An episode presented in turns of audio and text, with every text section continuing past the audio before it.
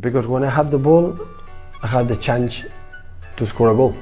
And when I have the ball, the opponent has the chance to score a goal. And that's why I want the ball as much as possible. I'm European champion, so I'm not one of of the bottle. I'm a, I think I'm a special one. Playing football, it's like a orchestra, but it's a silent song. I like heavy metal more. Como faço em todos os clubes onde tenho passado. Os jogadores do Benfica para o ano vão, vão jogar o dobro que jogaram o ano passado.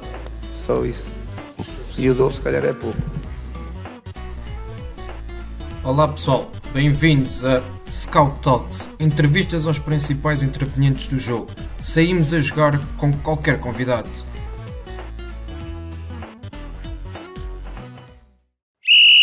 Olá Ricardo, bem-vindo ao Scout Talks. É um gosto enorme ter-te aqui connosco uh, para falarmos de um, de um, tema muito importante. Uh, às vezes parece que, o, que os guarda-redes estão um bocado isolados no seu mundo, mas uh, queremos aqui dar-lhes o devido destaque que merecem e nada melhor do que ter uma pessoa com a tua experiência, com a tua qualidade e o conhecimento em diferentes contextos para falarmos sobre aquilo que tem sido a tua carreira e a tua forma de trabalhar. Muito obrigado por teres aceito este convite da ProScout. Olá Francisco, um, antes de mais agradecer-vos muito também este vosso interesse e acharem que, que eu poderia ser alguém que, que pudesse pudesse conversar sobre este, sobre este tema que tanto me apaixona, não é? Que além de ser a minha profissão, é, é a minha paixão. Disseste aí logo de entrada uma coisa interessante que é os guarda-redes estarem, estarem isolados e durante muito tempo assim se pensou, colocando-os quase numa ilha. As responsabilidades deles uh, não mudaram naquilo que são as prioridades, naquilo que é defender uma baliza, evitar que a bola lá entre dentro, mas claramente que se alargaram, como também se alargaram a, a, a capacidade, na minha opinião, dos, dos treinadores de guarda-redes, nomeadamente no nosso país e, e fora dele, com, com muitos colegas um, de profissão que eu tenho, que considero terem, terem muito valor e que estão por esse, por esse mundo fora a fazer trabalhos muito interessantes. Portanto, agradecer-vos muito e tentar da melhor forma representar aqui todos os meus, todos os meus colegas de, de profissão e de paixão, um, bem como os guarda-redes, não é? Porque é o lugar que me apaixona desde que eu sou uma criança. Claro, uh, é isso mesmo, vamos a isso e, e vamos começar exatamente por aí, perceber uh, essa tua paixão pelo, pelo, pela área de, de guarda-redes ou melhor, tu, tu foste hum, guarda-redes, uh, jogaste como guarda-redes, mas a, a, minha pergunta é como é que começa depois a paixão pelo treino de guarda-redes? Uh, e é isso que gostava que fosse o pontapé de saída aqui nesta nossa conversa. Certíssimo. Uh, pronto, como disseste bem, eu fui guarda-redes uh, durante mais de 25 anos que eu andei, que eu andei lá dentro, mas sem ter, uh, sem ter atingido patamares profissionais. Um, naturalmente que não se chega aos 38 anos só, só a, ganhar, a ganhar a vida jogando no futebol, no futebol amador um, e eu, e eu fui, fui, tive de trabalhar, não é? E fiz outras coisas naturalmente, portanto eu um, tirei um curso de Educação de Infância e exerci durante vários anos e com muita paixão uh, essa profissão, tirei um curso de Psicologia Clínica e igualmente exerci essa profissão mas havia uma paixão que aqui estava guardada, uh, que, é, que é o mundo dos guarda-redes, não é? Que, é, um, e que era o mundo do treino quando, quando deixasse, deixasse de jogar. E foi isso e, efetivamente que eu fiz. Antes de começar a treinar, tinha a perfeita consciência que uh, as minhas competências para conseguir ser treinador de guarda-redes não eram suficientes por aquilo que foi a minha, a minha carreira, porque jogar e treinar um, tem grandes diferenças, um, mesmo em alguém que tinha alguma apetência para ensinar, porque é desta forma que eu vejo o treino, seja na formação, seja no futebol profissional, para mim treinar é ensinar o jogo, é ensinar um conjunto de, de comportamentos que depois permita ao jogador decidir livremente, mas já com uma base em comportamento. E foi isso que eu fiz. Uh, fiz todos os cursos possíveis e imaginários que existem no nosso país, fui a conferências, fui a campos, fui a clínicos durante praticamente um ano uh, por sentir que precisava para iniciar uma carreira como treinador e eu sou daquelas pessoas que para fazer um, tento fazer bem. Uh, não vale a pena nós estarmos a fazer uh, por, por meias medidas. E foi isso que eu fiz durante quase um ano. Um, e depois foram as coisas foram sucedendo, foram sucedendo naquilo que é, que é a minha carreira. Claro que com esta consciência também que só se aprende a treinar treinando. E claro. por muito conhecimento que nós tenhamos teórico, foi de alguma forma o que eu fui beber naquelas conferências, nos cursos que fiz, faltava-me a prática, faltava-me lidar com guarda-redes tentando passar as minhas ideias e foi isso que depois uh, o início da minha carreira no futebol de, de, formação proporcionou. Exatamente, e pegando aí nesse, nessa questão, uh, tu estiveste ligado ao futebol de formação no, no Real Sport Clube, também estiveste no, no, Benfica, uh, antes de passares depois para, para o futebol profissional. Quais é que são as principais diferenças que sentiste entre aquilo que, que é o futebol de formação, nesta área, naturalmente nesta área de treino de guarda-redes, versus aquilo que é o futebol profissional. Certo. Um, claramente, num futebol de formação, uh, nós estamos muito mais preocupados um, com a formação e o desenvolvimento do indivíduo uh, no, seu, no seu todo, seja, seja, como, seja como ser humano, que é algo aqui no Benfica, no Real também, mas aqui no Benfica se dá uma grande atenção, um, como a, a, ao respeito por aquilo que são as suas etapas de desenvolvimento. Um guarda-redes, para aparecer uh, num patamar sénior, tem de passar claramente por um conjunto de, de patamares, por um conjunto de experiências que permitam acelerar aquilo que todos nós queremos, que é é um estado de prontidão de, de depois deles poderem aparecer uh, como vão aparecendo, felizmente, mesmo nem sempre sendo uh, apostas consistentes, mas aparecerem num, num futebol sénior com esse estado de, de, prontidão. E foi, foi essa a preocupação nos vários escalões em que eu tive, uh, foram sub-13, depois foi, foi sub-17 e depois foi equipa B, onde para mim é um continuar ainda desse processo claro. formativo. Portanto, era para isto que eu olhava, era para, para, para tudo o que era o respeito por um corpo que se desenvolvia, picos de desenvolvimento, de crescimento, mas não deixando, e mesmo num clube como o Benfica, não deixando de fazer aquilo em que eu acredito, duas coisas em que eu acredito muito. Uma, que é o guarda-redes, mesmo no futebol de formação, não pode jamais estar isolado do que é o processo do que é o processo de, coletivo da equipa e no Benfica sempre trabalhamos sempre trabalhamos assim, tanto com, com o Mr. Renato Paiva como com o Mr. Helder Cristóvão, integrando-os um, nas várias um, tarefas que, que, que tinham de desempenhar em processo defensivo e também em processo, em processo ofensivo. E foi isto que se, que se fez um, e, e, é aquilo que para mim caracteriza o futebol de formação, ainda agora aqui no Independiente, onde eu sou, além do, do treinador de guarda-redes da primeira equipa, sou responsável pelo departamento de guarda-redes. Quando olhamos para, para o desenvolvimento deste nosso projeto, não podemos deixar de olhar para estas etapas de desenvolvimento, para o que é o perfil de um guarda-redes para poder jogar numa equipa A, e era isto que nós atendíamos também no Benfica, olhar para olhar para o que é o jogo do, da, da primeira equipa do Benfica e tentar desenvolver guarda-redes que conseguissem chegar lá. Não invalida, todavia, algo que eu acho que é muito importante e que, por exemplo, agora que eu sou responsável do departamento aqui, que eu penso que é não lhes dar unicamente ferramentas que lhes permita jogar nas equipas séniores daquele clube, mas dar-lhes uma formação tão variada, dou-te um exemplo concreto, ok, é uma equipa que só joga curto, então nós nunca vamos estimular este guarda-redes a, a saber bater uma bola longa, a fazer passos longos, a descobrir passos nas costas da defesa, claro que temos de o fazer também. E quanto maior consciência nós tivermos disto, mais estamos a ajudar estes, estes jovens a poderem ser profissionais de futebol.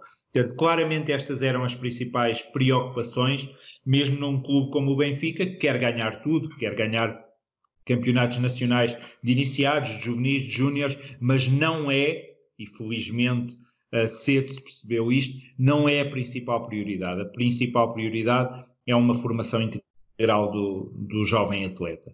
Depois, no caso do futebol sénior, claramente um, há muita diferença, não é? Porque encontras atletas, muitos deles já com muitos anos de, de experiência, e a tua preocupação é um, continuar a ter... o rendimento deles. Ora, aí está, portanto, claramente tu olhas muito mais para o rendimento. Como é que se dá este rendimento?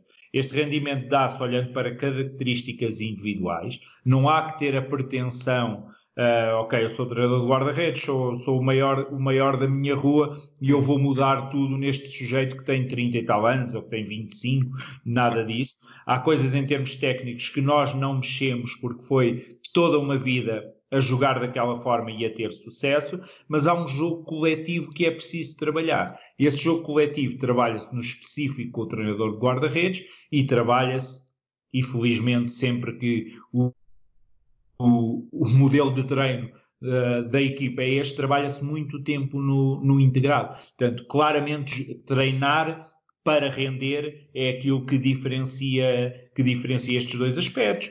Começa-se a olhar muito mais para a estratégia, um, aquilo que poderemos vir a encontrar, uh, ferramentas de observação um, muito desenvolvidas, dando-lhe pequenos detalhes.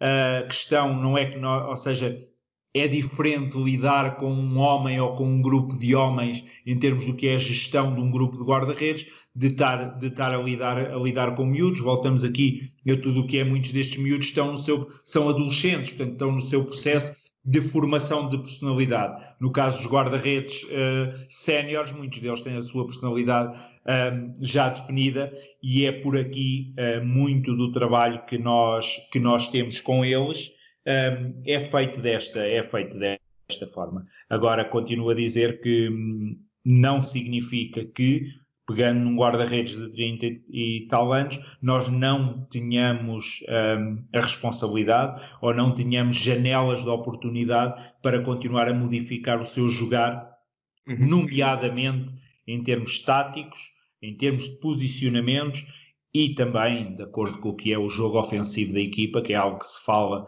e que eu reitero que não é a principal responsabilidade, peço estatisticamente eles jogarem muito mais com os pés do que com as mãos, mas é com as mãos que eles nos dão pontos. Portanto, eu não sou nada de fundamentalismos, agora acredito que o guarda-redes tem de estar completamente integrado no jogar da equipa, mesmo em termos defensivos. Não adianta o guarda-redes ter um posicionamento nos cruzamentos e a equipa estar com outro posicionamento, ou seja, o guarda-redes estar muito subido e ter, os, ter, os, ter a, a sua linha defensiva metida quase ao seu colo e o guarda-redes é ofensiva, a linha defensiva um, é, é, defensiva e depois não bate, não bate o tico com o teco e acontecem, e acontecem os problemas. Portanto, isto tem de ser de forma integrada. Sem dúvida, faz todo o sentido. Eh, antes de entrarmos aí nessa, nessas questões mais em detalhe, uh, uhum. só fazer uma questão ainda relativamente ao, ao futebol de formação.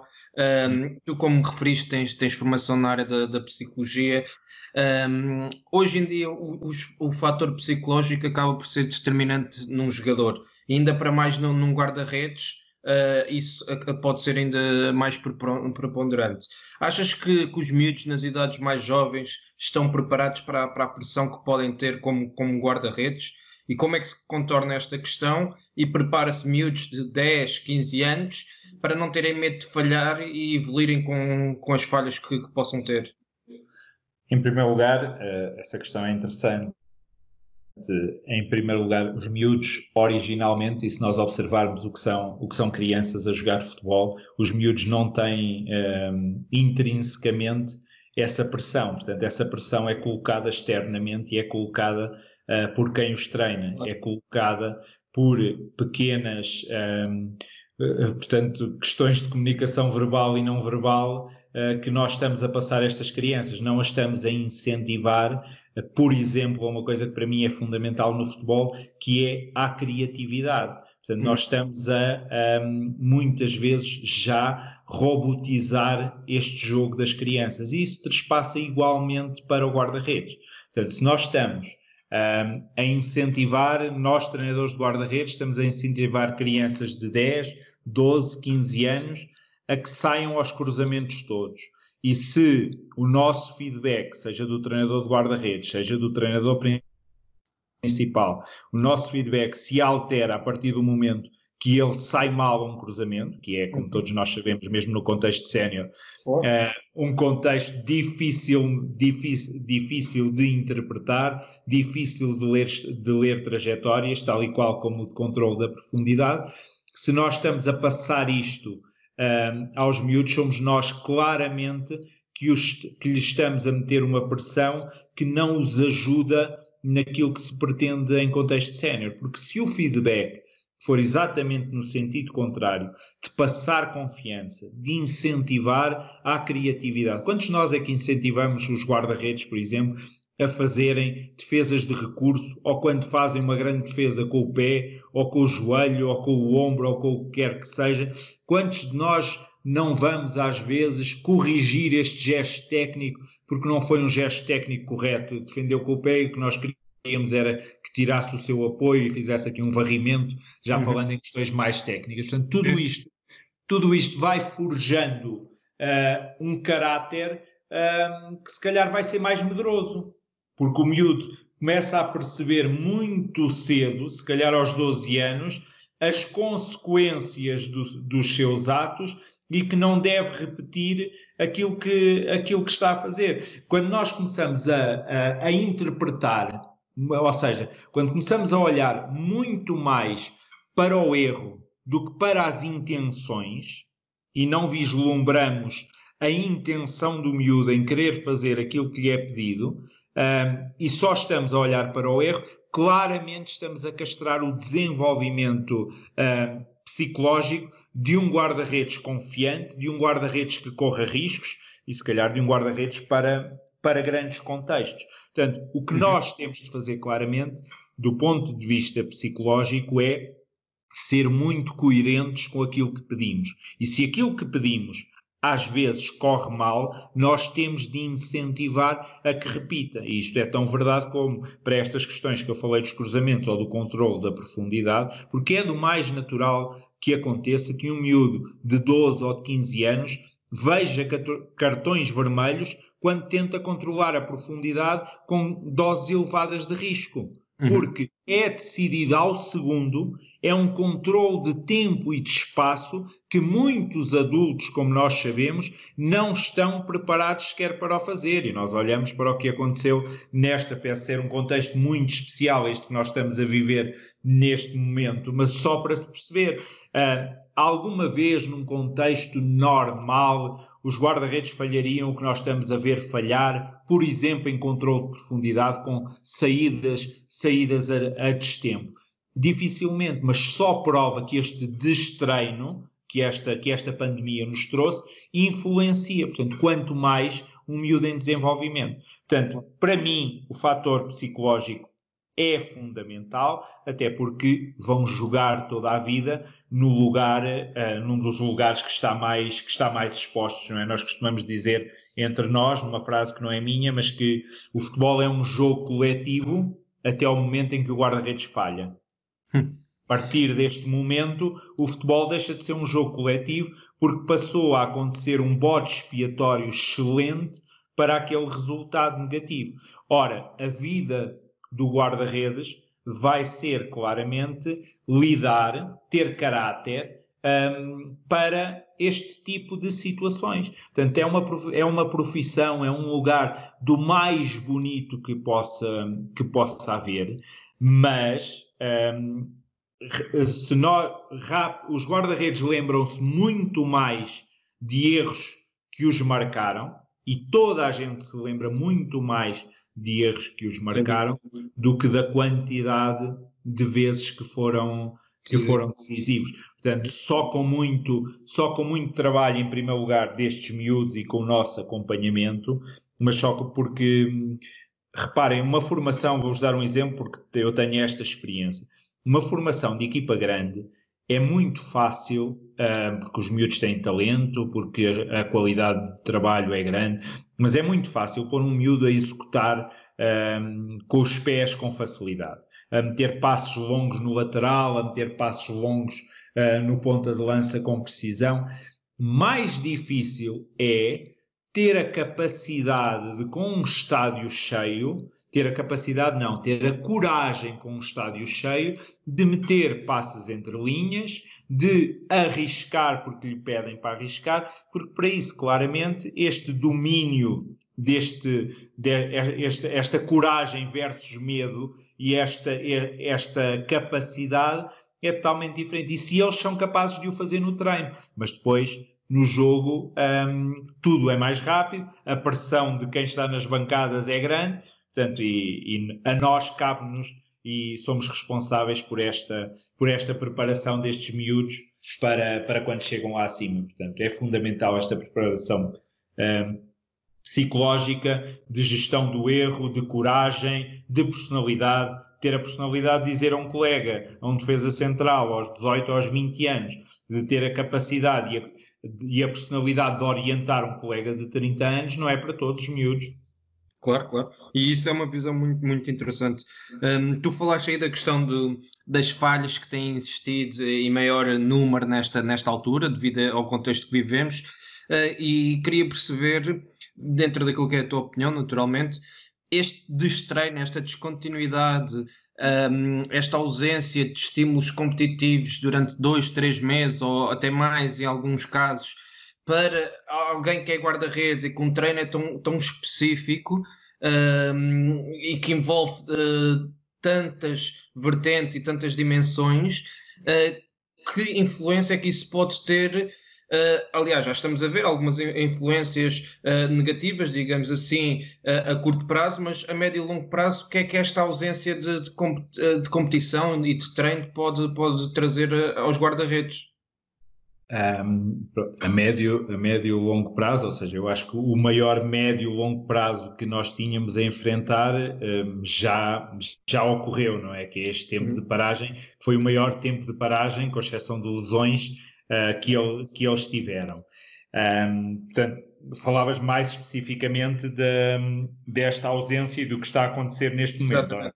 Só para eu ver se entendi. Sim, sim, exatamente, sim, perceber que influência é que isso pode ter eh, nesta fase, ou seja, os erros podem aumentar, uh, porque não é fácil uma, os outros jogadores do, do, campo, com trabalho físico, com, com, com bola, vai-se conseguindo, mesmo que alguns tenham capacidade e condições em casa para, para fazer esse trabalho específico, bem ou mal, até conseguem uh, manter, digamos assim, as suas aptidões, uh, conseguem ter um, um treino que não, não, não os vá fazer perder muitas, uh, muito aquilo que é, que é as suas aptidões. No guarda-redes, se não tiverem o acompanhamento uh, devido, eu, eu li uma entrevista, acho que foi um treinador de, de guarda-redes, que dizia que, que, tinha miúdos a pedir para treinarem, mas que os miúdos viviam num apartamento, que não conseguiam uh, dar treinos de guarda-redes a alguém que vive num, num que dorme num quarto de 10 ou 15 metros quadrados não conseguem replicar os comportamentos que têm em treino e em jogo. Ou seja, perceber, face a todas estas condicionantes, o que é que pode acontecer em termos de, de guarda-redes, que agora neste regresso a competições, o que é que podemos, uh, que, que, aptidões é que podem ser perdidas aqui neste curto espaço de tempo, que depois naturalmente vão ser readquiridas mais à frente. Digo eu. Certo, certo, certo. Um, pronto, é, é, a questão, é a questão do momento, não é? Claramente. E eu tenho, podia responder de uma forma mais conservadora, vou tentar fazer aqui uma, uma análise, tenho pensado muito, muito em relação a isto. E porquê é que eu tenho pensado muito? Eu ainda não iniciei, portanto, em breve eu terei também as respostas para aquilo que vou fazer e para a metodologia que vou impor um, neste, neste reinício. Eu vou começar a treinar com com dois guarda-redes de cada vez, tenho quatro, um, com distanciamento, distanciamento social, etc. Portanto, mas vão poder de alguma forma logo colaborar desde que mantenham este distanciamento social. Isto foi autorizado e é possível e começarei a treinar amanhã. Um, o que é que eu tenho visto e o que é que eu tenho refletido? E nós começámos por ter o campeonato alemão e agora temos o campeonato português e os outros, e os outros vão, vão recomeçar. A primeira questão é: se olharmos para isto achando, e cada um terá as suas respostas dentro daquilo que fez, não é? Mas penso, por exemplo, no campeonato alemão, fiz esta reflexão. Será que nós não olhamos para isto como uma pré-época e se já tínhamos na nossa uh, metodologia e na nossa cabeça uma carga de trabalho físico muito grande, não prosseguimos e não perdemos, se calhar, duas ou três semanas, ou, não, ou uma ou duas semanas, se calhar, uh, até ao, ao, início, no caso do campeonato alemão, foi ali, houve mais tempo de trabalho. Será que não perdemos tempo que, para mim, era fundamental trabalhar com bola, trabalhar em contexto real, trabalhar tomadas de decisão, trabalhar leituras de trajetória, porque são nestas coisas que os guarda-redes estão a falhar. Estão a falhar noutras, igualmente, que são coletivas, nomeadamente a questão do passe. Estamos a ver passes com muito, com muito erro.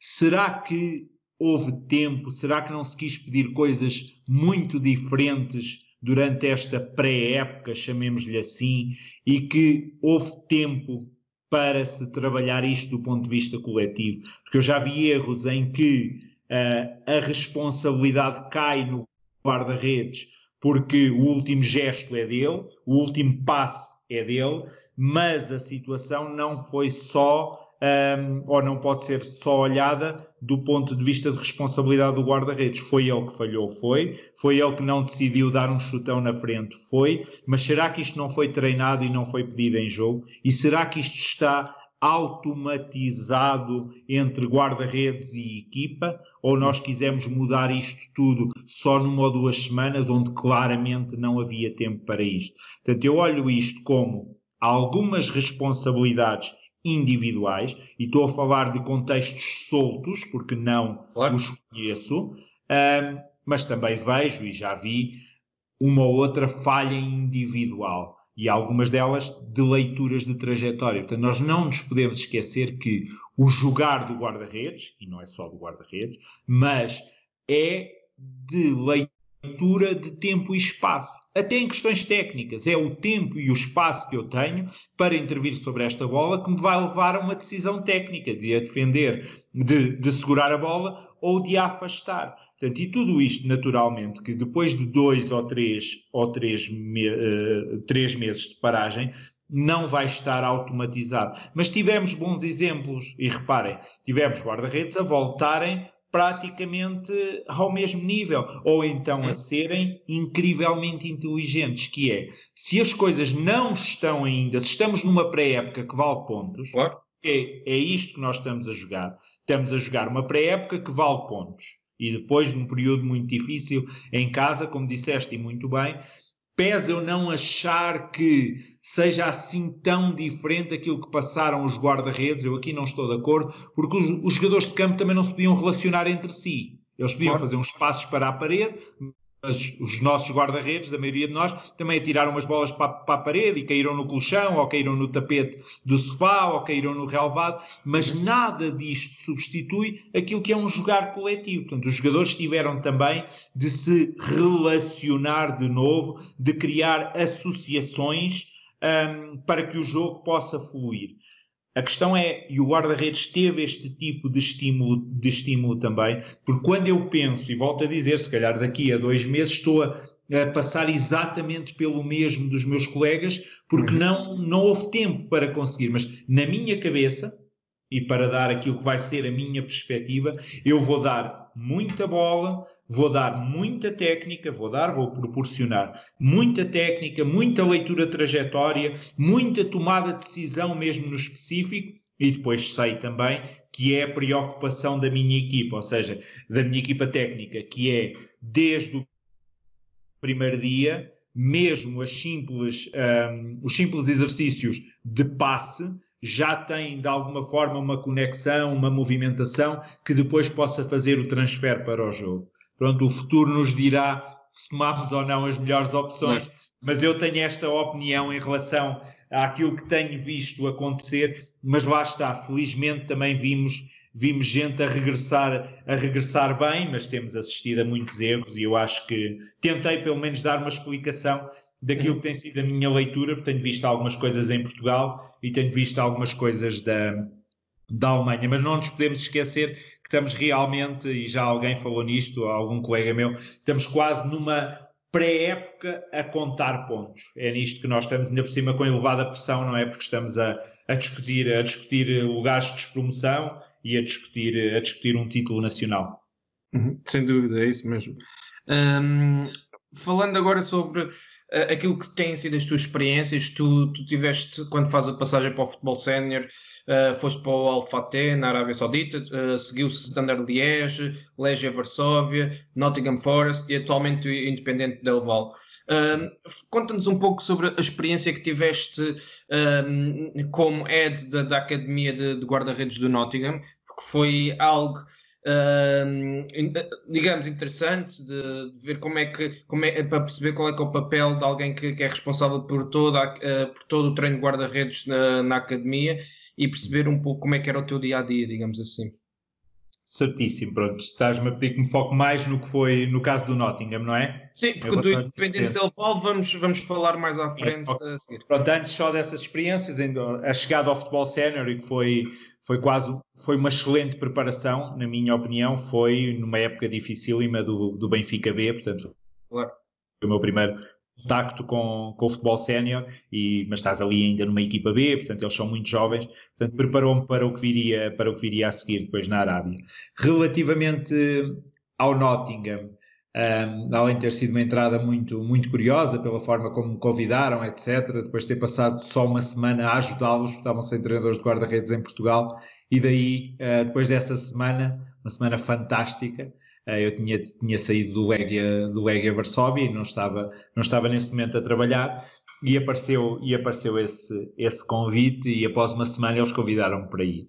Portanto, primeiro contacto com, com o futebol inglês, com uma escola que eu confesso que é um, relativamente rígida naquilo que diz respeito às posições base, naquilo que diz respeito ao seu processo de treino, processo de treino com muitas repetições, com muito saber uh, remates para zonas pré-definidas. Portanto, aquilo está tudo definido, como é que vai, como é que vai ser o treino e pareceu-me, sem eu querer ofender ninguém, pareceu-me que era transversal uh, a muitas das academias uh, inglesas, haverão seguramente uh, exceções, mas que é uma ideia de treino.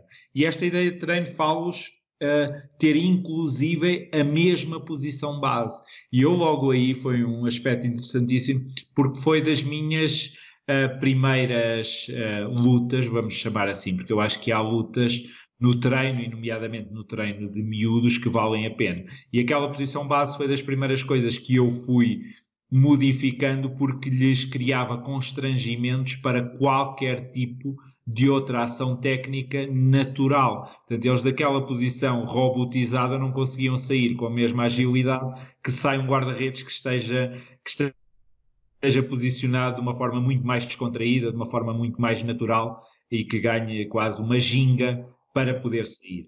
Depois, um, pronto, foi claramente um desafio. Eu expliquei quando fui para o Nottingham que aceitaria, aceitaria o convite com, com, com muita honra, mas que uh, a minha paixão, a minha ambição passava por continuar no futebol, no futebol sénior. Portanto, e nós o que fizemos foi avaliar a minha situação mês a mês e depois quando chegou, quando chegou a proposta do Independente Del Val, eles entenderam muito bem. O que é que durante estes quatro meses um, eu desenvolvi? Procurei desenvolver uma metodologia de treino desde uh, o sub-10, creio, até cá acima, portanto até à equipa B, que era a equipa com que eu estava, eu estava com a equipa B e com a equipa de sub-18, mas numa mescla fantástica, eu tinha, porque estava afastado da equipa A, por exemplo, um guarda-redes com o currículo do Costel Pantalimon, Portanto, eu chegava a fazer quatro treinos porque queria separar aquilo. Eu não,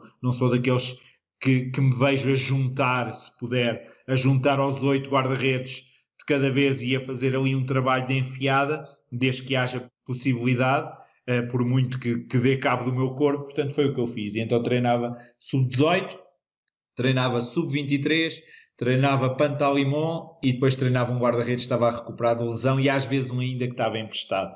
Portanto, treino não faltava. Um, este processo de treino, claramente, onde é que eu incidi, uh, e em linhas gerais, para não me alongar nesta resposta, um, Aquilo que queria era uma mescla entre muito bom treino técnico, e queria, digo, queria naquilo que eu fazia e naquilo que passava aos meus treinadores de guarda-redes, uh, um treino que fizesse uma mescla muito equilibrada entre trabalho técnico e trabalho tático. Queria aumentar o tempo de treino integrado dos guarda-redes, que não ficassem ali naquela ilha que falámos logo no início da nossa conversa, ou isolados ad eterno. Eu confiava no trabalho que fazia, mas tinha a perfeita consciência que a evolução, o jogo real, se dava uh, num contexto integrado. E foi isso que eu tentei influenciar muito e pouco a pouco fomos conseguindo aumentar esta presença dos guarda-redes, uh, dando-lhe dando tarefas uh, adequadas ao seu contexto de jogo numa posse de bola, um, portanto, metendo cada vez mais no processo de treino da equipa, nem que tivéssemos nós de começar muito mais cedo. Foi, foram estas linhas que eu fui traçando, que foram realmente muito bem, muito bem aceites, e depois percebi, o, o, eu costumo dizer que o melhor feedback que nos pode ser dado é pelos nossos guarda-redes. Fui percebendo o agrado que eles tinham na passagem de um treino um, muitas vezes analítico, muitas vezes técnico, para um treino que requeria as mesmas técnicas, mas os obrigava a tomar a decisão. Só o facto de não saberem para que lado é que vai a bola e não se insistir em quatro ou cinco repetições, para eles já lhes cria um constrangimento diferente e uma tomada de decisão técnica mais real.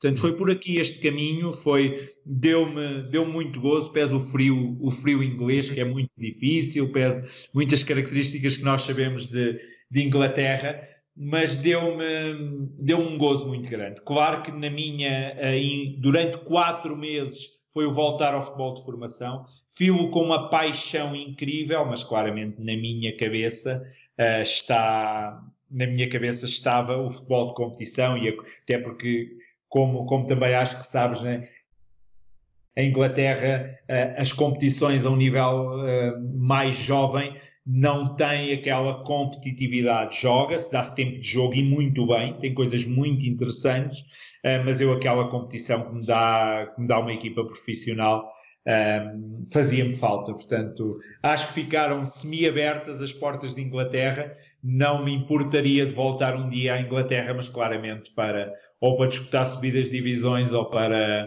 ou para jogar ou para jogar ao mais alto nível, porque é um bichinho que fica, porque Inglaterra é uma paixão, quem, quem vivencia aquilo, eu vivenciei de fora a assistir aos jogos do Nottingham e fui assistir a um, jogo, a um ou dois jogos de Premier League e claramente é um ambiente à parte e sentires-te uma partezinha, mesmo que ali sentado no banco, uma partezinha daquele espetáculo, do ponto de vista emocional, cria-te cria emoções, emoções incríveis, portanto, quem sabe se não voltarei à Inglaterra, mas por outra, por outra janela de entrada.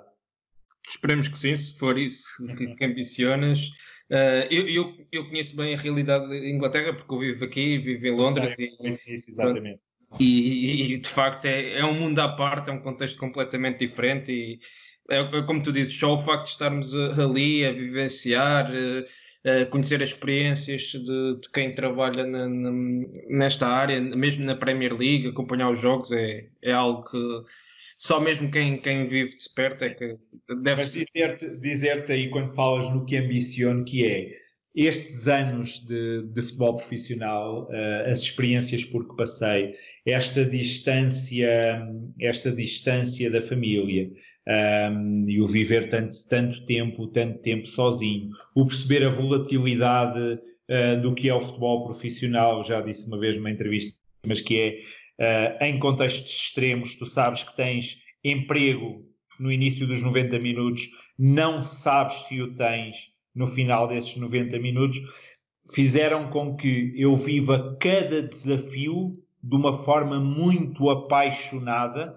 deixando tudo de mim durante aquele tempo, mas eu já por mais de uma vez tive contratos de 3 anos, neste momento tenho um contrato de três anos, mas eu nunca sei se são três anos, se são três meses. E aprendi a conviver com isto de uma forma muito tranquila. Custa-nos ali naqueles primeiros meses, depois percebes muito bem o que é este mundo do futebol profissional. Isto faz-me ser, se calhar, ainda mais apaixonado, mas ter de, deixado de projetar uh, muita coisa para a minha carreira, porque sei claramente que hoje estou aqui e que amanhã posso estar noutro lado qualquer, com a mesma dedicação, com mais conhecimento e com mais experiência, mas deixei de o projetar. Agora, claramente, uh, que mentiria se não dissesse que é uma liga apaixonante, pela, mesmo pela forma como os ingleses vivem, como os ingleses vivem o futebol dentro das quatro linhas,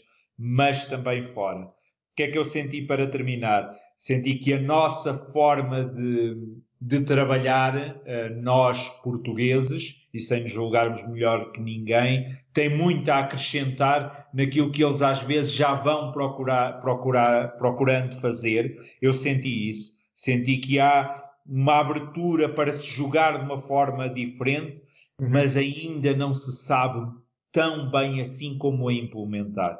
E os nossos treinadores, e nós temos treinadores de formação, por exemplo, brilhantes, sabem-no, após muitos anos de experiência, e sabem-no fazer com muita qualidade, esse implementar, transportar para o treino aquilo que queremos que apareça no jogo. Sem dúvida. E era isso que estavas a falar, a questão da mais importante é, é, é, sermos apaixonados por aquilo que fazemos e, e seja na Premier League, seja noutra competição qualquer aqui em Inglaterra ou noutro país qualquer, ter o gosto daquilo que fazemos é essencial para que, que o trabalho corra bem, seja bem feito. Uh, tu falaste aí da, da questão do, de transportar para o treino e era precisamente esse ponto que eu ia tocar. Uh, fazendo agora o transfer para, para aquilo que é a realidade do Independente Del Val, aí no, no Equador. Como é que surge o, o convite e qual é que é a tua filosofia e metodologia de treino uh, atualmente dentro daquilo que são as tuas funções como treinador de guarda-redes do Independente?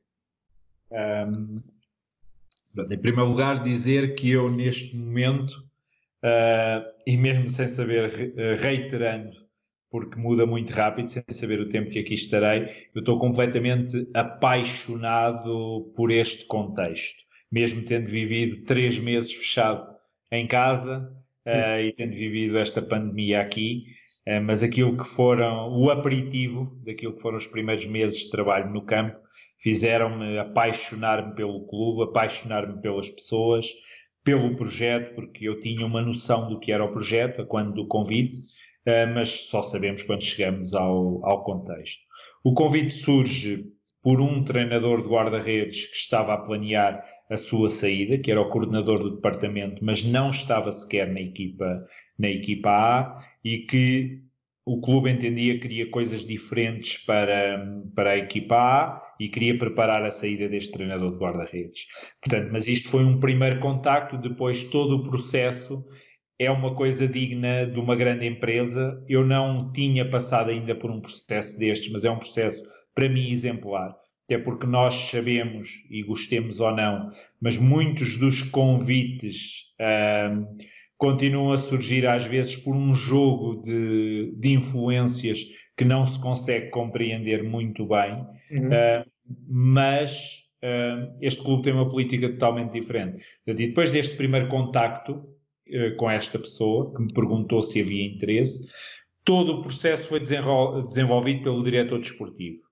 E isto incluiu desde duas ou três análises táticas, de equipas em processo de equipas europeias, em competições europeias, um, de análise de processo ofensivo, processo defensivo, relação do guarda-redes com a linha defensiva e com a linha média, com vídeos, com explicações detalhadas. Este foi um dos primeiros testes que me foi feito. O segundo teste, e eu conto rapidamente, mas que tem, tem o seu interesse, o segundo teste teve a ver com o envio de exercícios meus em papel, com a devida explicação, um, a operacionalização desses exercícios enviado em vídeo e o transfer para o jogo daquilo que eu estava a praticar, a praticar no treino e com as justificações de porque é que eu fazia isto e porque é que não, e porque é que não fazia aquilo. E depois, por três entrevistas, duas delas de duas horas com o diretor desportivo e uma última com o treinador principal da equipa A, uh, o espanhol, uh, o Mr. Miguel Ángel Ramírez, uhum. que teria a decisão, a decisão final. Portanto, foi, esta, foi este o processo e foi isto que me trouxe até cá. Naturalmente que eu, da minha parte, fui fazendo também o meu trabalho de casa, fui percebendo que tipo de equipa era esta, que tipo de futebol jogava, o que é que queria uh, do guarda-redes e fui naturalmente também pensando, procurando aquilo que são questões sempre que nos possam preocupar quando vais para um país uh, da América do Sul, questões de segurança, um, questões de, de, de, habitação para mim, para a minha família, etc. Fui tentando perceber tudo o que eram escolas para as miúdas decidissem estudar aqui, se decidíssemos que estudassem aqui, tudo isso. Portanto, foi isto que me trouxe, foi isto que me trouxe até a, a este projeto. Chegado cá, um, com o que é que eu me deparei? Com uma equipa técnica toda ela espanhola, com um argentino, um amante do, do jogo, do bom futebol, uh, da posse, a equipa técnica, os espanhóis, muito baseados num jogo de posição e com um trabalho muito consistente naquilo que querem que apareça, que apareça no jogo, que não se esteja nos espaços, mas que se apareça a toda a hora no espaço, e isto tudo é treinado exaustivamente durante a semana. O que é que me foi pedido? Que não seja um mero treinador de guarda-redes, que findo o meu trabalho específico e decidindo naturalmente e eh, eu não me considero alguém com pouca capacidade. O que é que eu tive de perceber? O estilo de jogo desta equipa, o que é que requeria ao guarda-redes e de que forma é que eu, no treino específico, proporcionando-lhes decisões, porque eu não lhes posso só proporcionar execuções, de que forma é que eu os ajudo a tomar melhores decisões quando se integrarem na equipa e de que hum. forma é que podem estar mais preparados para jogar ao domingo. E o que me foi pedido foi isto: foi fazes o teu trabalho no específico, tomas as tuas decisões metodológicas tendo em conta aquilo que sabes ser o nosso jogo, ofensivo e defensivo. A partir do momento que eles passam para o integrado, tu és mais um treinador. O teu feedback não queremos que seja unicamente para o guarda-redes, queremos que a toda a hora o estejas a relacionar com a linha defensiva, com a linha média e o teu feedback vai, se for preciso, ao avançado que está a fazer, que está a fazer a primeira pressão e que tem de manter aquela bola coberta para o teu guarda-redes poder estar subido no terreno e controlar bem a profundidade. Portanto, isto, além de excelentes pessoas, um, trouxe-me um casamento uh, quase ideal com aquilo que é o meu pensamento e as minhas ideias sobre o treino. É desta forma que eu penso que eu penso o treino. Portanto, eu penso o treino um, a pensar o jogo, a pensar o jogo. Agora, também não esqueço, e isto é importante para nós não cairmos em fundamentalismos, que é o guarda-redes tem ações que são, em última instância, individuais. São ações de decisão e execução. E isto passa também por um trabalho específico que, no limite e para automatizar gestos que tenha muita dificuldade, são puramente analíticos para depois se conseguir progredir nesse analítico e os meter já a deslocarem-se e os meterem a deslocarem-se à velocidade da bola, a travarem uh, no momento certo. E é desta forma que eu vejo que eu vejo o treino, uh, mas foi isto que me foi que me foi pedido e é neste, é neste jogar que eu me tenho tentado integrar. Agora é um jogar, eh, é um jogar com personalidade. Acima de tudo, o que eu posso dizer é um jogar com personalidade. nós perdemos eh, a Super, a Super Recopa Sul-Americana com o Flamengo, uhum. mas perdemos-lo a jogar eh, com, com muita qualidade tática, por exemplo, no jogo que perdemos no Maracanã uh, a partir do momento que, que, o, que o Flamengo se viu com menos um, muita qualidade no que foi do baixar das linhas, muita inteligência do nosso Mr. Jorge Jesus, mas perdemos essa recopa a sermos independente de Alval, a jogarmos o nosso jogo e, por exemplo, a fazer uma fase de construção uh, que é sabido que o Flamengo teve muita dificuldade em parar um, e pelo menos fomos, não temos a taça como tanto queríamos, mas a ideia de jogo não se altera e isso faz com que uma equipa que não tem os melhores jogadores da América do Sul, naturalmente, um, consiga ter duas vitórias por 3-0 na, na Copa Libertadores, porque, porque o processo de treino realmente tem uma consistência. E a análise estratégica para cada um dos jogos, porque há nuances que é preciso ter em conta, nomeadamente, e na minha opinião, em equipas que são teoricamente mais fracas, são essas nuances estratégicas às vezes que nos fazem ganhar o jogo. E pronto, e, e as coisas têm, têm acontecido e felizmente até à pandemia a correrem bem, claro que a pagar alguma fatura ali no campeonato depois, porque fizemos sempre gestão de gestão da equipa, gestão de esforço, uh, mas que faz com que as coisas nestes três meses de competição, ou dois meses e meio, uh, tenham corrido, tenham corrido muito bem, tenham Tô, descobri mais, mais uma forma de jogar. eu próprio uh, estou a, trazer conhecimento, mas estou a aprender muito. Isso é o melhor que nós podemos sentir. Estejamos no Equador, na Coreia, na China, onde nós, onde nós estivemos eh, na nossa carreira. É isso mesmo. É isso mesmo. Uh, em relação ao, a essa questão que estávamos a falar agora da, da vossa identidade, do vosso modelo de jogo, uh, sem dúvida que o Independiente é, é, uma das equipas mais interessantes da, da América um, daquelas que nós conhecemos e vamos acompanhando, uma equipa com uma identidade, uma cultura muito vincada, uma, uma filosofia de, de jogo de posse. Uh, tu já falaste aqui desta questão que não és uh, fundamentalista, mas nos últimos anos parece que, que é moda que um bom guarda-redes tem que saber jogar com os pés e sair a jogar desde trás.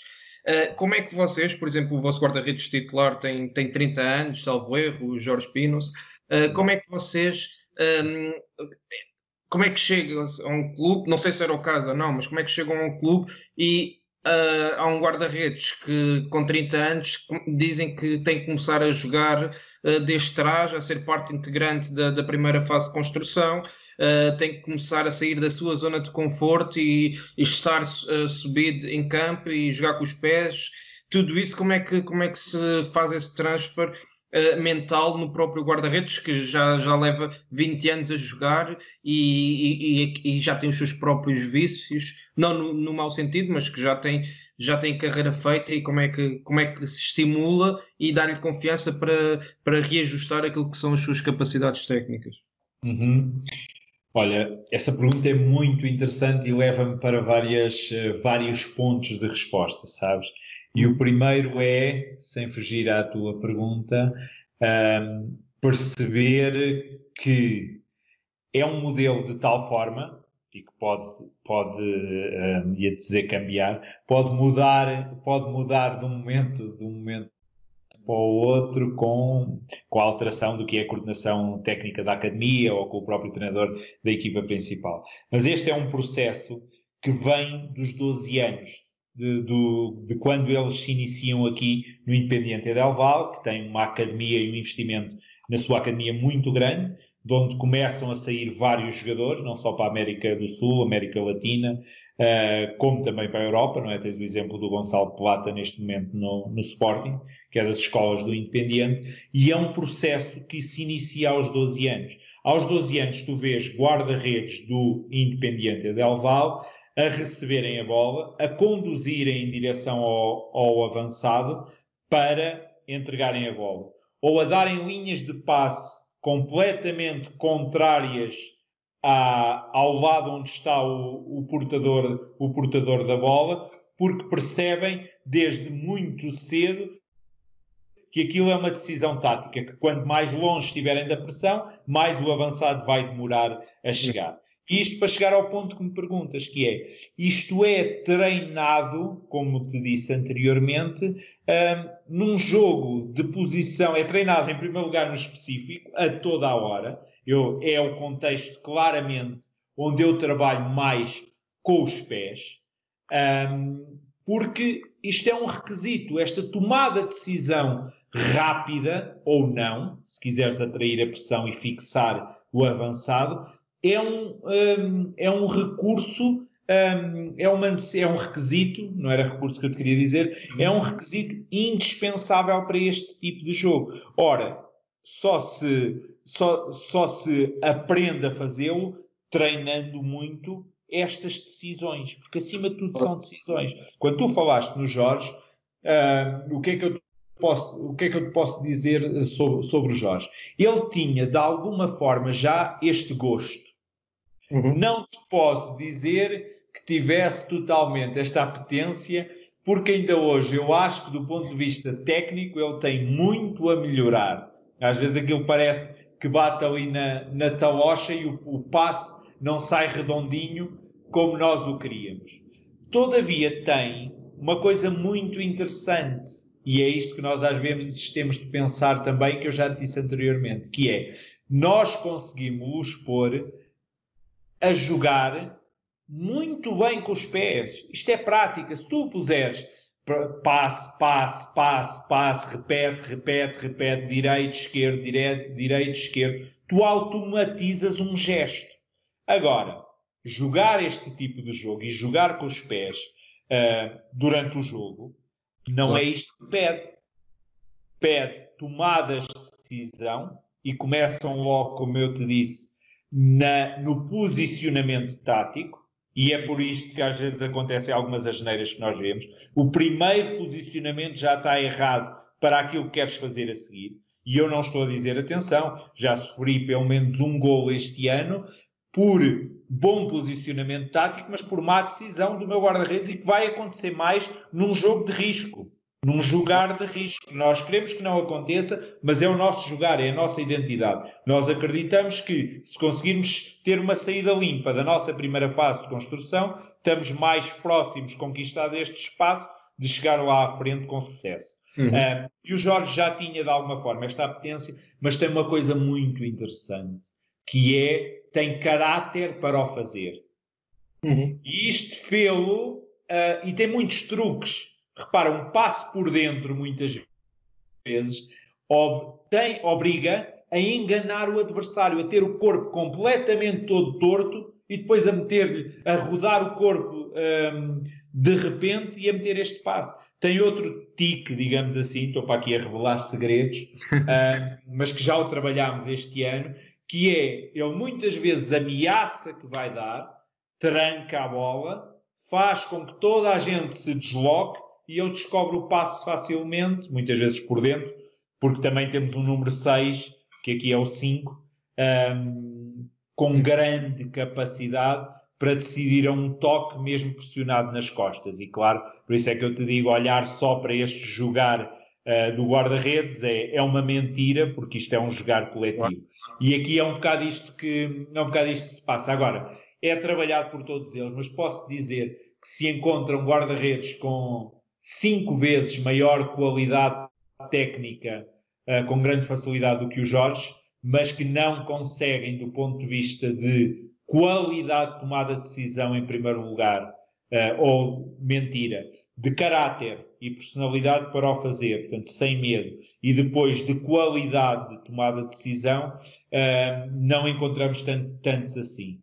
O último ponto é, como te digo, isto é tão trabalhado que nós sabemos muito bem onde é que está o espaço. E quando se joga em alguém, tu tens situações de a bola, a bola ser jogada no 6, o 6 devolver para o guarda-redes e o central que estava aberto já se meteu por dentro no espaço entre o 6 e o, e o ala que lhe fechou e aparece a sair facilmente e a ir-se embora. Portanto, como é que isto acontece de uma forma, de uma forma automática? Acontece pela qualidade de decisão no jogador, do jogador, em primeiro lugar, que interpreta bem, mas depois muito processo de treino.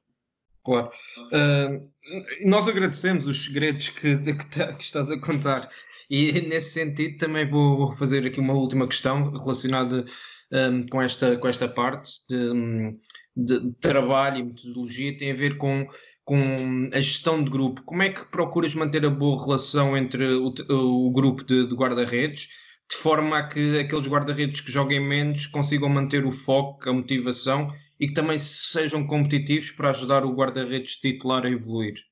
porque nem sempre é fácil lidar com estas questões uh, quando um guarda-redes é, é, é, é, destacadamente melhor que os outros dois ou três ou quatro, uh, sabendo que, que, os outros vão ter menos tempo de jogo, como é que os mantens ativos e, e motivados? Eu dizer-te só, porque me faltou ali dizer-te uma coisa que é, e se hum. calhar nem o Jorge, nem qualquer um deles, ainda tem totalmente os posicionamentos que eu gostaria de ter, porque nós temos de olhar para o guarda-redes sempre como, como, um ser humano, e quando tu lhe estás a pedir comportamentos diferentes, faltou-me esta parte na minha resposta, um, estás sempre a mexer com um sistema de crenças, um sistema de, de medos, um, que às vezes é difícil de alterar. Portanto, isto consegue-se com treino, mas também com aquilo que o jogo lhes dá. E é um processo que requer tempo. E eu olho e fiz a análise de todos os jogos que nós fizemos até agora, não só em câmara fechada, como em câmara aberta, e vi vários posicionamentos e, e que cortei para depois uh, uh, trabalhar um bocadinho com eles, em que ainda não é aquilo, porque há muito tempo, e como tu disseste, que se jogava assim. Agora, quando começas a treinar, quando começas a perceber determinados sinais, porque tu falaste-me também no controle de profundidade. Uh, a perceber determinados sinais que, bolas, se eu tiver aqui, eu tenho realmente mais vantagem, porque em vez de enfrentar um contra um, eu vou, eu vou conseguir sacar esta bola nas costas. E realmente não há assim tanto risco de eu voltar a levar uma ou duas chapeladas como já levei no passado. Portanto, isto é um processo que exige uh, muita análise de vídeo, exige muito ouvi-los, exige decompor de um sistema de crenças e de, e de receios que já havia anteriormente para a gente os levar até aquilo que achamos. Não é aquilo que eu acho, é aquilo que eu acho em função daquilo que a equipa precisa para ter um guarda-redes a controlar a profundidade. Depois tem as características individuais, tem um ou dois que estão a fazê-lo de uma forma de uma forma brilhante, tem um que está mais defensivo, como tem um que está com mais caráter que os outros a jogar o nosso jogo ofensivo, portanto, por aí. Relativamente à tua, à tua questão, um, aqui não se trata, não acontece efetivamente um ser uh, claramente melhor que os outros, na minha opinião. Acho que tenho três guarda-redes muito, muito semelhantes em termos de rendimento, muito diferentes em termos de características. Qualquer um deles pode dar coisas diferentes à equipa no detalhe, mas nós trabalhamos para os ter uh, a dar iguais coisas um, ehm, no global, não é? Porque quem joga este jogo, como já falámos, este jogo do ponto de vista ofensivo, quem uh, sabe que vai ter muita perda de bola e que temos de ser todos uh, rápidos e eficientes a reagir à perda, inclusive o guarda-redes, um, precisa de ter guarda-redes no global a lerem todos de uma forma muito, muito semelhante. Portanto, aqui não se trata tanto disso e tem sido uma dificuldade ao contrário, que é, eu não tenho sentido que seja justo de qualquer um deles de fora, mesmo em termos de jogo. E isto explica a nossa rotatividade no campeonato, explica a nossa rotatividade na Libertadores, onde, pronto, aqui sim tem jogado o Jorge, mas um, é um desafio ao contrário de outros que eu já tive, onde claramente jogava mais um no Standard de Liège, claramente jogou, jogou mesmo ao Shoa uh, e o Gilles jogou, jogou a taça. Como é que é feita esta gestão? Sem, um, sem vaidade, eu tenho sentido que a primeira característica tem a ver com o facto de eu ser uma pessoa tão genuína eu vivo realmente muito o treino um, e vivo muita relação com qualquer um deles. Uh, estimulo muito uh, a palhaçada, o gozo, nem que o bobo da cor tenha de ser eu, uh, mas estimulo muito este relacionamento entre nós.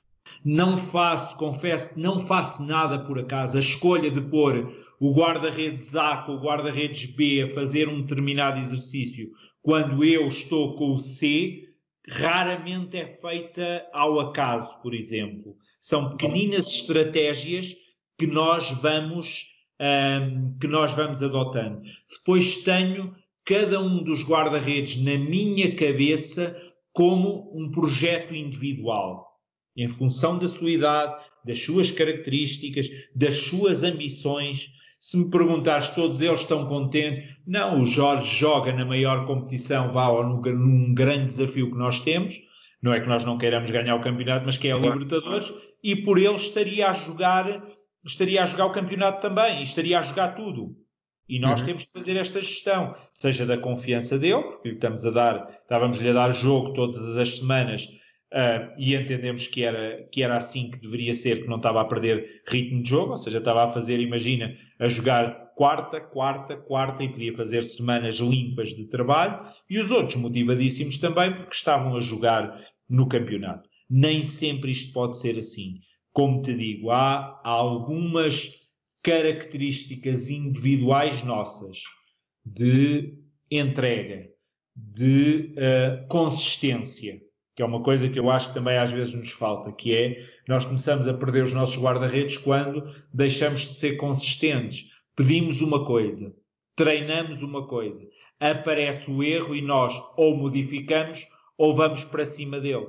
Nós somos corresponsáveis por aquilo que acontece aos nossos guarda-redes. E não podemos pôr-nos de fora e aparecer só uh, nas fotografias quando eles ganham um, um, um, desempate por séries, por séries de penaltis, aparecer lá na entrevista, a dar um abraço ou, ou a dizer que, que, que, que, planeámos, que planeámos isto ou aquilo, quando para mim o penalti tem muito de estudo, muito, muito, muito, e, e treinamos-lo muito, mas também sabemos que a última decisão é deles, e às vezes nós mandamos para a direita, ele foi para a esquerda e parou o penalti pela sua intuição. Portanto, dizer-te que isto é uma parte a questão, a questão dos penaltis e esta questão, para te referir a esta questão da corresponsabilidade. Eu choro se tiver de chorar com eles, eu insulto-os muitas vezes, porque é a minha, tem a ver com, tem a ver com o meu feedback, eu dou-lhes feedbacks com a maior calma do mundo em momentos de elevada pressão no treino ou de elevada, um, de elevada sensação de impotência que não estão a conseguir. Eu agarro neles e aquilo que não está a correr bem, damos quatro passos atrás uh, e voltamos àquele processo, àquilo que ele está a sentir que lhe está a, ser, a fazer falta. E quando tu sentes que tens. Um, que tens um projeto individual para ti, que percebes porque é que não estás a jogar, que te é identificado que para aquele jogo ou, ou para esta competição toda que estamos a fazer, o outro tem mais condições e que queremos tu melhores isto, aquilo e aquilo, eu acho que nos reduz muito os problemas, porque há sempre problemas, são profissionais, são jogadores de futebol com super egos, jogador de futebol pensa exatamente. Estamos a falar de um lugar específico onde há treinadores ainda que optam por um a jogar tudo, todas as taças, todos os campeonatos. Felizmente já se vai alterando esta mentalidade e se percebe que é importante dar competição ao outro, porque se acontece alguma coisa, ele está fora do processo. Uhum. Mas todo este processo o processo de gestão, por exemplo, da, deles no próprio integrado, a forma como gerimos o tempo que estamos a dar a cada um no integrado. Uh, uma coisa, olha, que eu nunca falei, a gestão do esforço deles, às vezes as asneiras que se fazem, uh, temos três guarda-redes, mas se calhar temos três, dois vão a jogo. O terceiro vai jogar na equipa B e tem jogo aí também. E a equipa decide fazer finalização à sexta ou ao sábado durante meia hora. Só o facto de ter um quarto e, se for preciso, um quinto guarda-redes ali para este trabalho, porque os jogadores decidiram marcar livres durante meia hora e eles estão ali, não é que não precisem treinar livres, mas se calhar fazem cinco minutos e arrancam os três. Tudo isto são aqueles detalhes que a experiência nos vai ensinando, uh, que minimizam os problemas e que aumentam a motivação deles. Eles sentem-se, não estou a jogar, mas eu sinto, e é a pior coisa que um guarda-redes pode sentir é que está a perder o seu tempo, que não está a evoluir. Uhum. Uh, pronto, e a experiência tem-me dito, tem dito isto, e olha, tenho, também já falei nisto, mas que é, tenho esta, esta experiência bonita com dois miúdos com que trabalhei um no Standard de Liège, que era o nosso terceiro guarda-redes e hoje é titular indiscutível, e com o Radek Majewski, uh, que era o nosso terceiro guarda-redes e que depois, na altura, o Mr. Ricardo Sapin decidiu lançar. Pronto, e que neste momento é o titular do, do Legia e tem, tem 20 aninhos, se eu não estou em erro. Portanto, este não deixares cair ninguém e acreditares mesmo naquele terceiro ou quarto, aquele quarto guarda-redes, perceber, que eu neste momento puxei o miúdo da academia, perceber que tem importância e quais são os objetivos individuais dentro daquele jogar coletivo para ele. O que é que ele ainda não faz para conseguir jogar uh, na equipa e o que é que ele tem de fazer. Muito interessante essa, essa visão. Uh, já podemos entrar no, nos, nos penaltis? Diz-me, certo. Que é, algo que, eu, que é algo que eu gosto, que não sou obcecado, mas que é mais um, é mais um aspecto do nosso, do nosso não, trabalho. Era, era uma metáfora, era uma metáfora a dizer que estávamos quase a eu percebi, eu percebi, mas eh, não podia deixar de responder. Diz-me. Não, só hum, duas últimas perguntas. Esta mais, mais breve, também já estamos aqui a passar do, da hora e com muita pena minha, ficávamos aqui muito mais tempo a falar. Um, vou juntar aqui duas questões, tem a ver com a análise pré-jogo e pós-jogo, como é que tu trabalhas esta área uh, dos teus guarda-redes e também a nível de scouting, como é que fazes esta, esta gestão de, de informação e observação de, de, potenciais jogadores para in, uh, serem enquadrados na, na, vossa, na vossa equipa e naquilo que é a vossa ideia de jogo? Relativamente ao pré-jogo, em primeiro lugar, e tentando ser breve, há toda uma observação que é coletiva e que é determinante para mim também enquanto treinador de guarda-redes. Portanto, que é características, com quem é que vamos jogar e o que é que vamos, o que é que vamos ter pela frente. A segunda questão é esta integração fundamental um, enquanto elemento do staff com voz ativa uh, e com voz, com voz informada naturalmente, que é saber pura e simplesmente como é que vamos jogar, o que é que vamos mudar do nosso jogar, se é que vamos mudar alguma coisa, face a este adversário, porque isto é determinante para adaptar uma outra questão na informação ao meu guarda-redes, mas também em algumas questões que posso priorizar no processo de treino. Portanto, este pré-jogo é feito do ponto de vista coletivo. Depois há as questões mais individuais e que eu te confesso que não as deixo para ninguém, mesmo que tenha sete ou oito analistas. Aqui não tenho, tenho apenas um, mas que eu não deixo para ninguém que têm a ver, em primeiro lugar, e antes da, da, da questão mediática um, do, dos penaltis, tem a ver com características individuais de uma linha ofensiva, de médios que fazem passe de ruptura, uh, de gente que chute de longa distância, porque eu tenho a obrigação de sinalizar, sem excesso de informação, sinalizar isto ao meu guarda-redes. E esta, este detalhe eu não o deixo para ninguém. Eu vou às ferramentas que temos e vou procurar individualmente cada jogador e coisas realmente enfrentar que são no detalhe. Outro detalhe, movimentação do ponta de lança, espaços que mais procura, como finaliza num contra um. São pequeninos detalhes e é como te digo, alguns deles nem os falo. Alguns deles ponho-os no treino e nem lhe digo porque é que eu naquele dia estou a finalizar daquela forma num contra um, mas aquilo fica lá. Um, portanto, porque é trabalhado com conta, peso e medida no, no, processo, no processo de treino. Claramente depois, análise de penaltis, como é que eu faço dois, três potenciais marcadores. Não me interessa só os lados, interessa-me detalhes como comportamento uh, nos penaltis no último minuto, uh, como isto muda um, como muda o procedimento sob, sob pressão, uh, como é que marca quando está à vontade, etc. Dois, três marcadores com datas dos penaltis. Se marcou dois penaltis num determinado jogo, para mim é igualmente relevante. Estou-te a contar os segredos todos da minha vida. Ah, e estamos a apontar, estamos a apontar. Um, vão apontar depois. Depois, isto é tão relevante como o guarda-redes eu não gosto nada de um guarda-redes carregado de informação em excesso.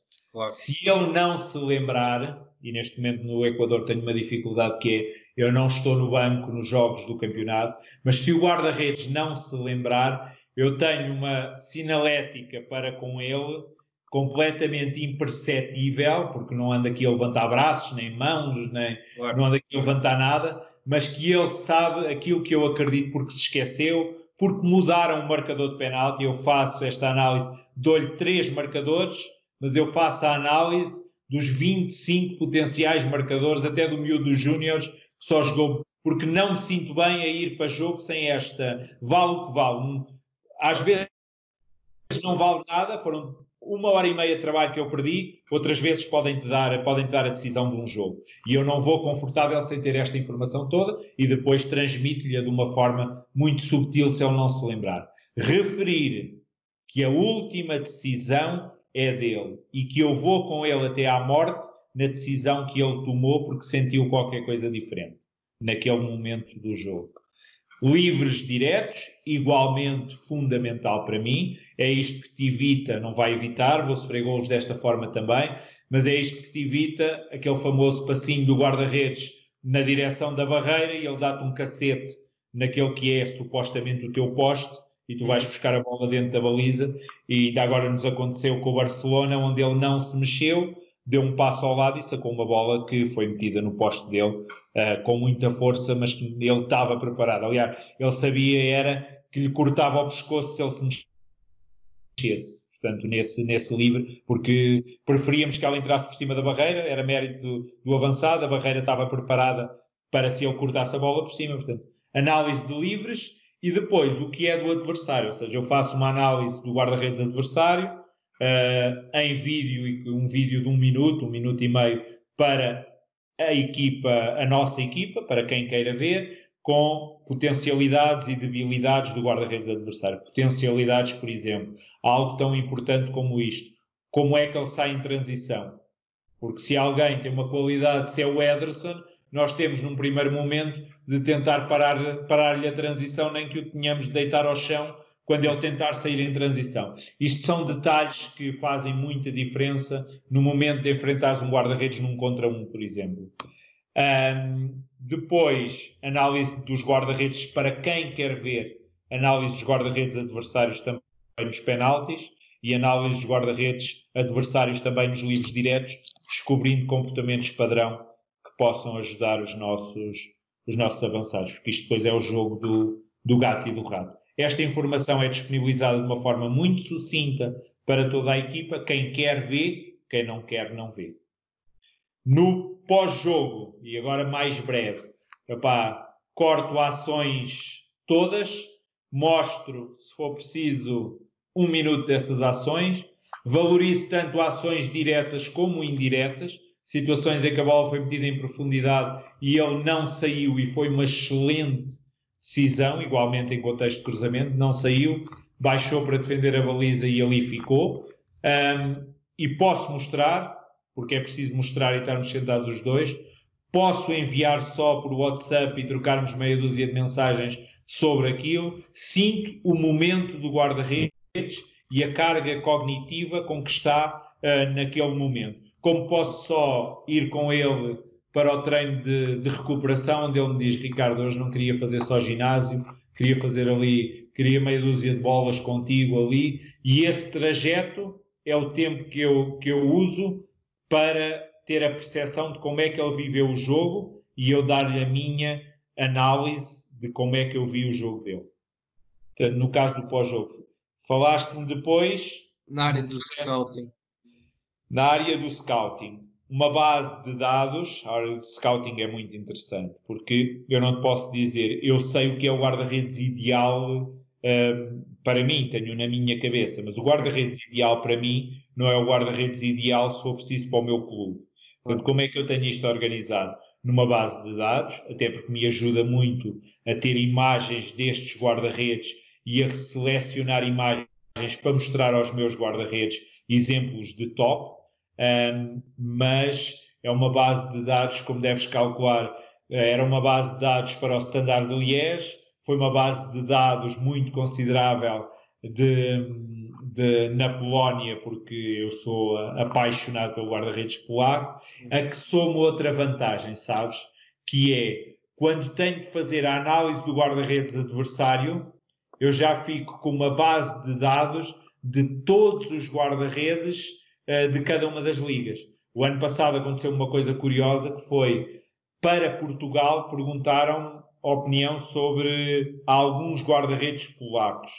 E o que eu fiz foi agarrei na, na análise de jogo que tinha, agarrei nos clipes de vídeo que tinha utilizado para essa, para essa análise e enviei para ajudar um bocadinho com a minha, com a minha opinião, porque de memória tu não te vais recordar. Uh, portanto, é desta forma que eu tenho que eu tenho organizado. Agora, sou um apaixonado por scout, sou um apaixonado, se me disserem assim, é para comprar, opa, eu passo 10 horas agarrado às plataformas uh, a perceber o detalhe daquele guarda-redes, não só aquilo que é mais visível, aquilo que tentas ver para além uh, daquilo que ele está a fazer naquele modelo de jogo, que é ele joga assim. Será que ele tem capacidade para jogar assado? Portanto, tentar ver um bocadinho mais além. Portanto, eu acho que é um, é um processo fascinante este do, do scout. Mas eu sou, olha, eu sou scout, era, fazia aquilo que fiz quando foi, quando foi do André Ferreira para o Benfica, que foi, eu estava, estava no carro à espera que chegasse o autocarro ou a carrinha para o ver já a sair da, a sair da carrinha. A minha análise começava ali. Claro que isto é um extremo, mas eu acho que tudo deve ser valorizado no processo. Mas disso eu acho que sabes muito mais que eu, portanto tentei dar aqui um Sim. cheirinho. Se bem, que, se bem, que, depois, claro, que tens de valorizar, não podemos, podemos analisar tudo e, e cada vez ir mudando mais o nosso discurso. Mas a primeira coisa que eles continuam a ter de fazer é fazer milagres quando, mais já, quando já ninguém mais os pode fazer, que é defender a bola na linha de gol. Esta, aconteça o que acontecer, isto é daquelas coisas, a mudança deste paradigma é do que mais irrita o grande Buffon. Um, continuar, eles continuam a fazer milagres e a dar pontos na linha, na linha de baliza. Se puderem antes de jogar na linha de baliza, evitar que tenham de, de defender na linha de baliza. Opa, perfeitos. E depois, claro, se ainda puderem jogar com os pés. Mas o Buffon priorizou isto de uma forma brilhante, na minha opinião, numa entrevista que deu há uns anos. Portanto, olha, espero ter respondido a, esta, a este 3 em 1 difícil uh, que me colocaste, mas espero ter, sim, ter sim, respondido adequadamente, Francisco. Perfeito. Uh, uma última pergunta, Ricardo, e já estamos aqui na.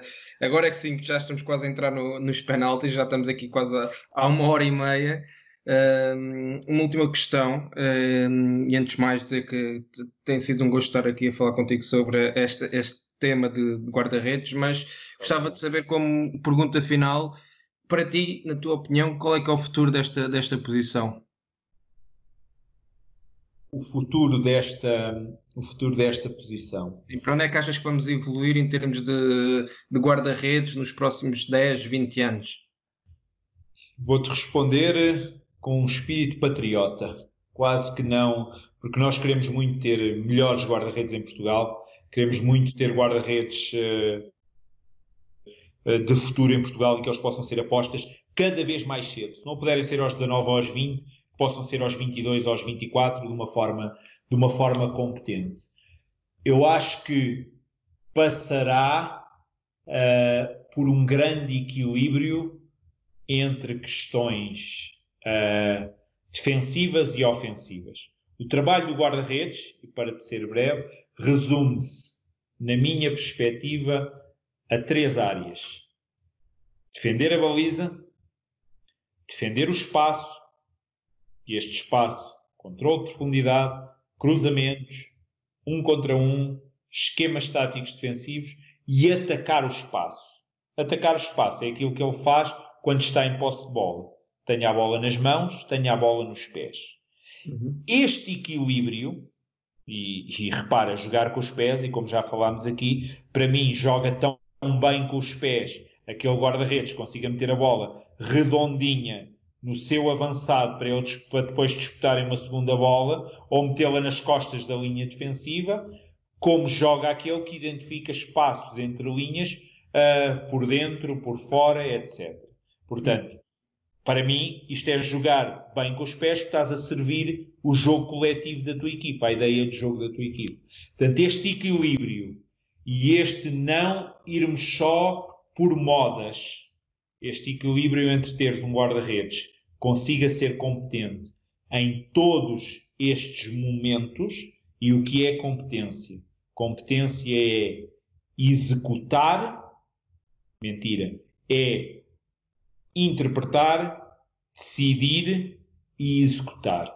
Quando nós nos esquecermos de qualquer um destes pontos, quando começarmos ou continuarmos a priorizar só o executar, de forma mais ou menos mecânica, quando passarmos a priorizar só o interpretar, estar a jogar muito low, muito alto, uh, etc.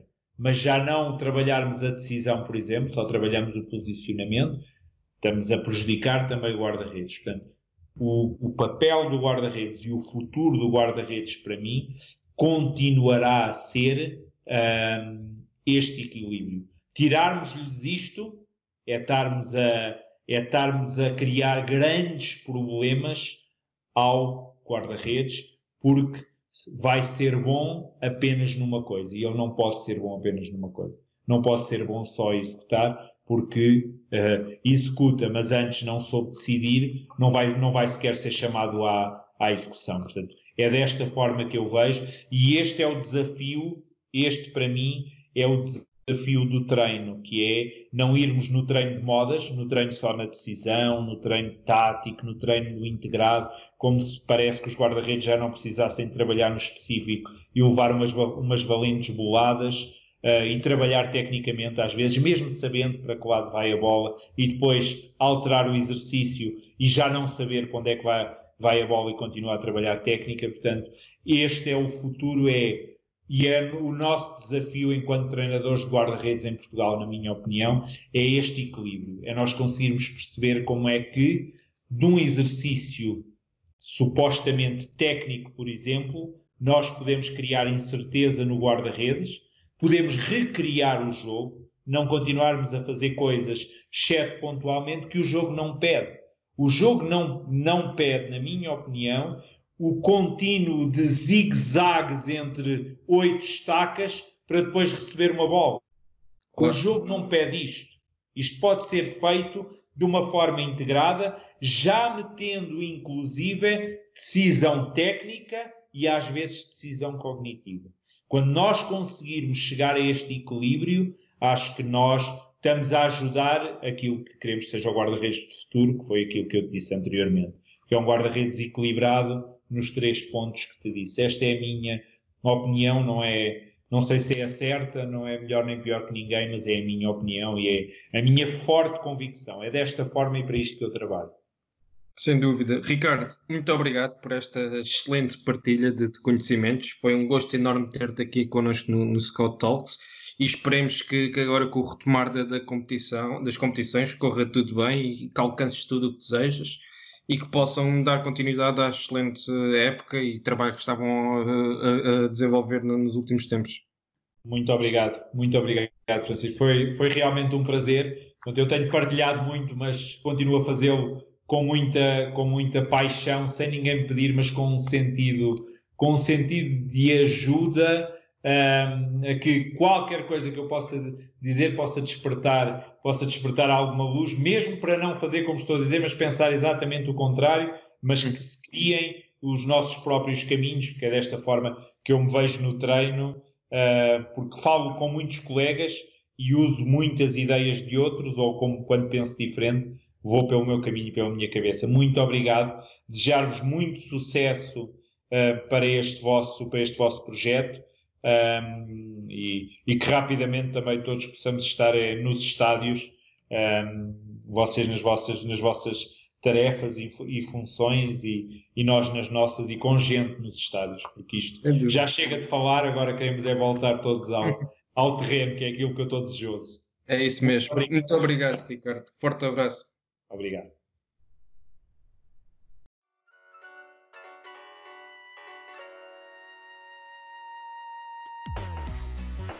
Obrigado por nos terem seguido em mais um episódio.